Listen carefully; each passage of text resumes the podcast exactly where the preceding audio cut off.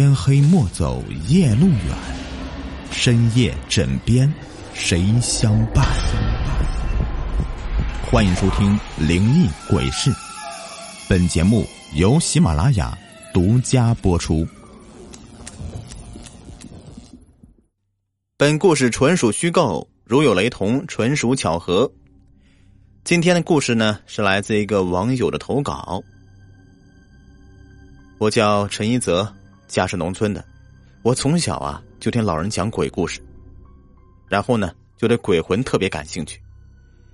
我还记得我小学六年级的一个星期五，那天放假很晚，父亲去离我们学校不远的一家叔叔家帮忙砌墙。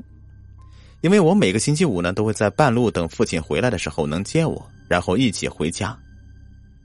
但是回到家差不多就已经是晚上九点钟了。回家的路上有一处坟地，我呢是从小听鬼故事长大的，对坟地本来就很忌惮。但是那次我不知道是怎么的，我的脑子里呀一直有一个声音就告诉我，在这里等着爸爸吧，他会路过这里的。于是我就坐在路边一块石头上，在我后面就有一座坟墓，墓碑上面写着“王某某之墓”。但是我等了好久都没有等到父亲。突然，我背后有一个声音就响了起来：“你不回家吗？这么晚了，小心遇到脏东西。”我笑了笑说：“ 奶奶，你不是也没回去吗？我在等我爸爸。”那老太太走到我面前，将一个灯笼放在我身边，说：“我送你回家吧。”你爸爸回来也不用担心你呀。我想了想，的确是这样。每次爸爸回来都晚，而且还要背着我回家，那样的话他就很累。于是我毫不犹豫的跟着老奶奶往家的方向走了。就在这时候，爸爸突然喊了我一声：“小泽，你一个人在干嘛呢？快点跟我回家，这东西不干净。”我猛地一激灵，一个人，我身边不是还有一个老奶奶吗？我指了指身边说：“还有这个老奶奶呀。”爸爸脸色突然一变，把手电筒照了照我身边。我定神一看，妈呀！我身边只有一个人的骷髅头。我一脚踢开，向爸爸跑去。老爸抱着我就直接往马路上跑去。几分钟以后，老爸将我放下。看着我说道：“你刚才看见什么了？”我战战兢兢的说：“一一个老老太太，贴着灯笼的老灯笼的老太太。”爸爸面色铁青的抱着我往村内跑，但是就是不去我家，而是我二爷家。我二爷本来就是一个很了不起的道士，每次有人去世，他都会亲自去做法。老爸敲了两下门，二爷开了门以后，老爸就慌慌张张的抱着我钻了进去。小泽遇到鬼点灯笼了，我怕会出事儿，就让他过来了。二爷看着我笑了笑说：“ 没事的，没事的，脏东西不会离开坟墓十丈远，小泽不接近那里就行了。”老爸呼出一口气说：“那就好。”那就好啊。回家以后，老爸没去老妈那屋睡，倒是抱着我睡了一夜。但是第二天，我爷爷就来敲我家的门，恨不得把门给敲坏了，嘴里还在一直叫着：“快开门呐，开门呐，老杨家出事儿了！”老爸在二楼揉了揉眼睛，身上才披着一件衣服，问道：“爸，怎么了？杨哥家出什么事儿了？”爷爷没多说一句话就走了，还说了一句：“叫上你大哥一起去看看吧，我去叫其他人。”这时候我也醒了，模模糊糊的听到老爸说：“老杨昨天不是还好好的吗？今天怎么就出事了？”小泽，你自己吃点东西吧，我去看看。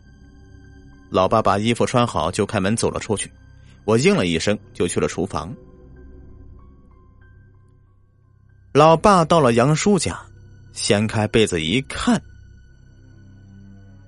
在场的二十多个人呐，都吓了一跳。杨叔的舌头伸得很长，像是被人给揪出来一样，双眼翻着眼白，身上湿漉漉的。谁都不知道这水是从哪里来的。杨姨跟所有人说，他早上起来的时候，他没醒，就喊了一声。他说：“天不是还在下雨吗？下地干活的时间往后推一下。”杨姨也没说什么，就去做饭了。十分钟以后回来喊杨叔吃饭。却看到这一幕，就去喊了我爷爷。杨叔家有六个孩子，四女两男，不过全都不在家了。这时候二爷爷来了，看了一眼，说道：“昨天晚上是不是有人敲门了？”杨姨像是打了鸡血一样，急忙的回答道：“哎，是是是，一直在敲。我出去看了三次，什么都没有。我还以为是飞蛾，就没管太多了。”二爷爷摇摇头说：“黑白无常索命，谁来都没用啊！”杨姨吓了一跳，慌慌忙忙的说道：“黑黑黑白无常。”所有人都是无奈的摇摇头。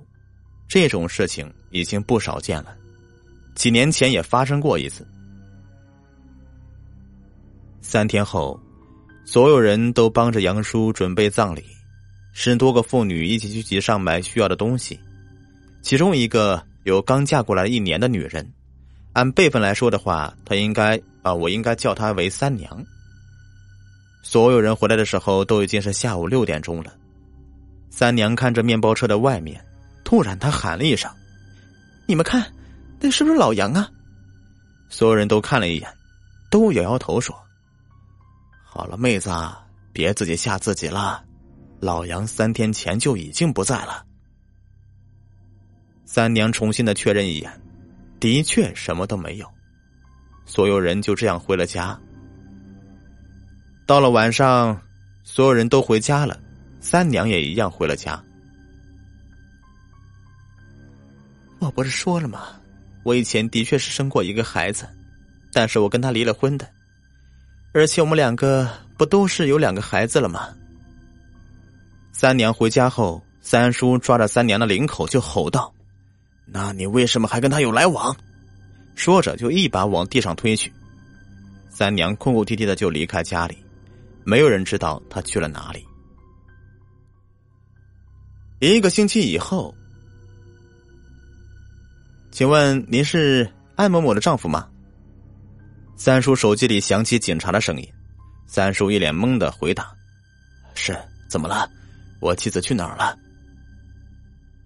他因为大巴车发生事故去世了，来医院领一下尸体吧。警察不紧不慢的说道。三叔一个机灵，前几天不是还在家吗？怎么突然就不在了呢？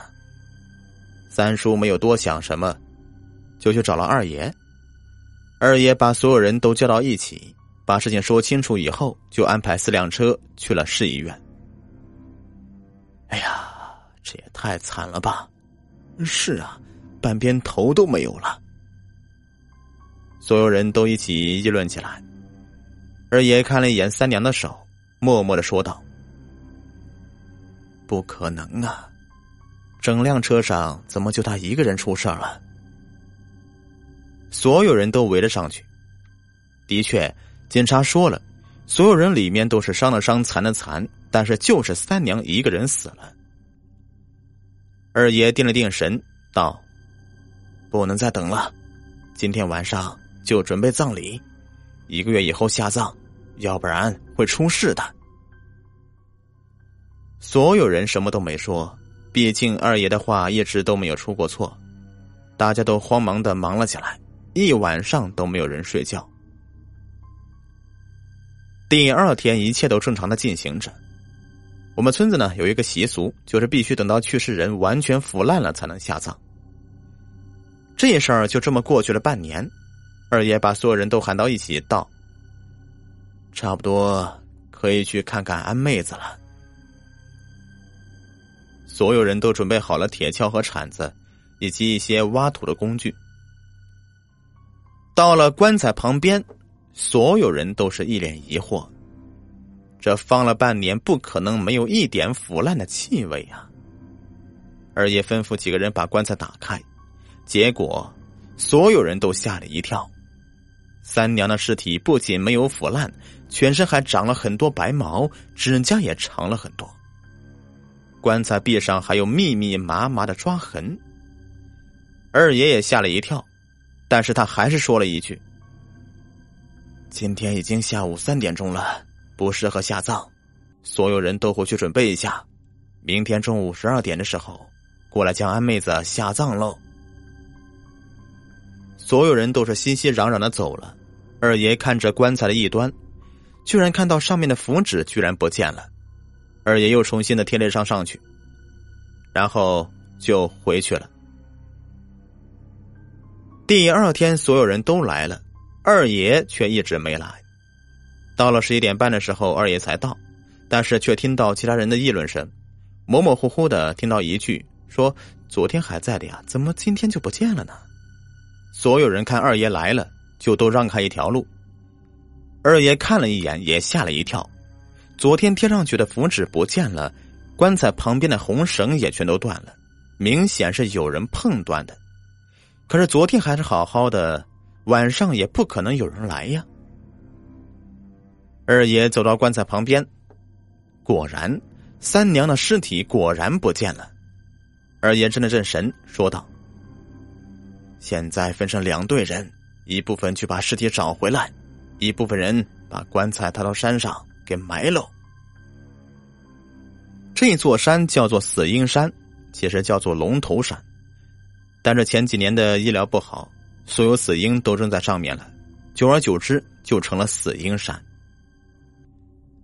但是找了三天三夜都没找到三娘的尸体，所有人也都这样的不了了之了。三年以后。一个大爷喝醉酒，晚上十点多钟才从市里回来，但是一晚上都没到家。第二天，人们在一个山上的洞里找到他的尸体，全身都被人啃得稀巴烂。我只想告诉你们，三娘的尸体到现在都还没有找到。本期播完，感谢收听。喜欢听我讲故事，别忘了点击订阅、收藏还有关注。下期再见，拜拜。